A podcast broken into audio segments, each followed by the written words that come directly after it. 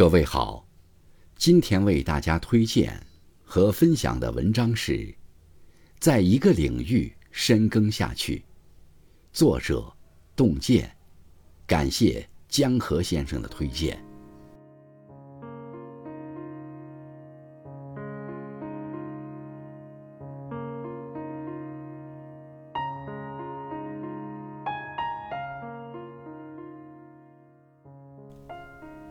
看过一张图片，两个人同时钻井寻宝，一个人在某个地方挖一点儿，见不到宝石，就赶忙换地方，接连换了好几个地方，依然没有挖到宝石。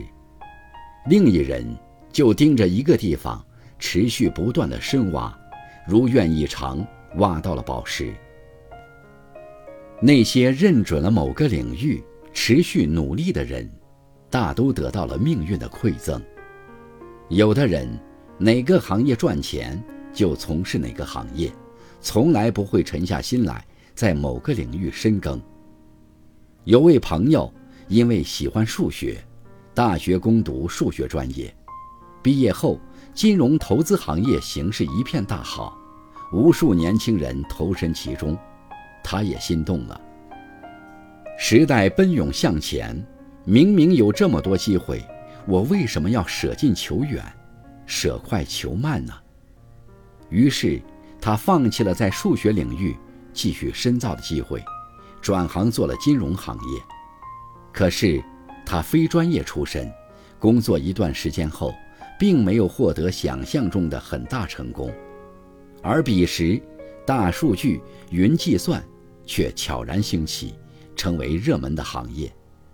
这些热门行业，恰恰都是他以前所学的数学为基础的。他顿时陷入了疑惑：为什么我随风而动，追逐时代潮流，反而错过了机遇呢？他后来对我说：“时代越走越快，风越刮越大。可是风刮得再大，人应该站得越稳。唯有一以贯之，才能行而致远。”一个人围着一件事转，最后全世界都可能围着你转；一个人围着全世界转，最后全世界都抛弃你。我们可以给自己一些试错的机会，但人生不能一直用来试错。只有认准方向，在一个领域深耕下去，才可能挖到人生的宝石。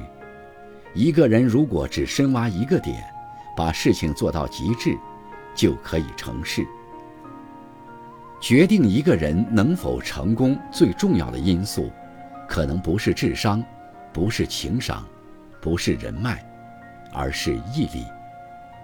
有个年轻人，二十二岁大学毕业后，进入动画公司工作，在这里，他从事最基础的原画，薪水很低，新颖的想法也总被否决。同事聚会，大家都在抱怨说：“这样耗下去有什么意义？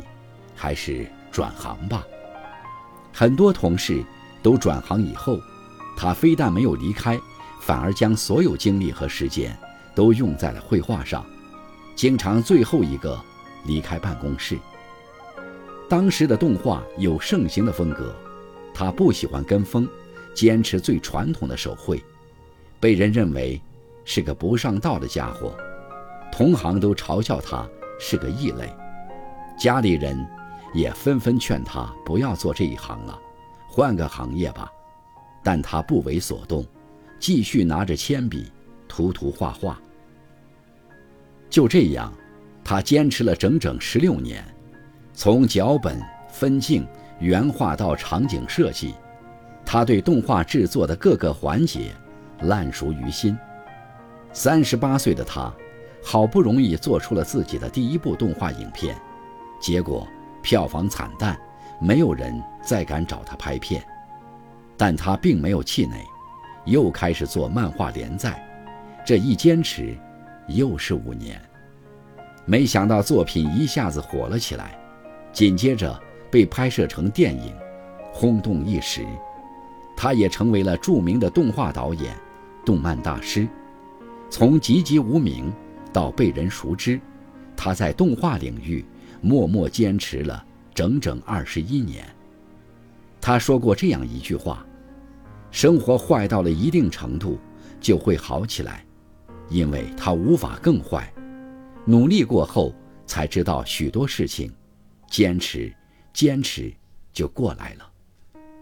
很多事情做了不一定马上有结果，但坚持下去就会看到希望。任凭怎样脆弱的人，只要把全部的精力倾注在。”唯一的目标上，定能有所成就。如果什么都做，有可能一事无成。最好聚焦于一个领域，让自己成为独一无二的专家，而不是什么都干的通才。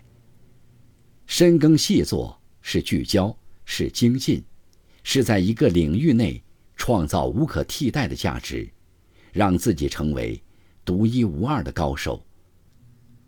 躬身深耕者，是任何时代的王者。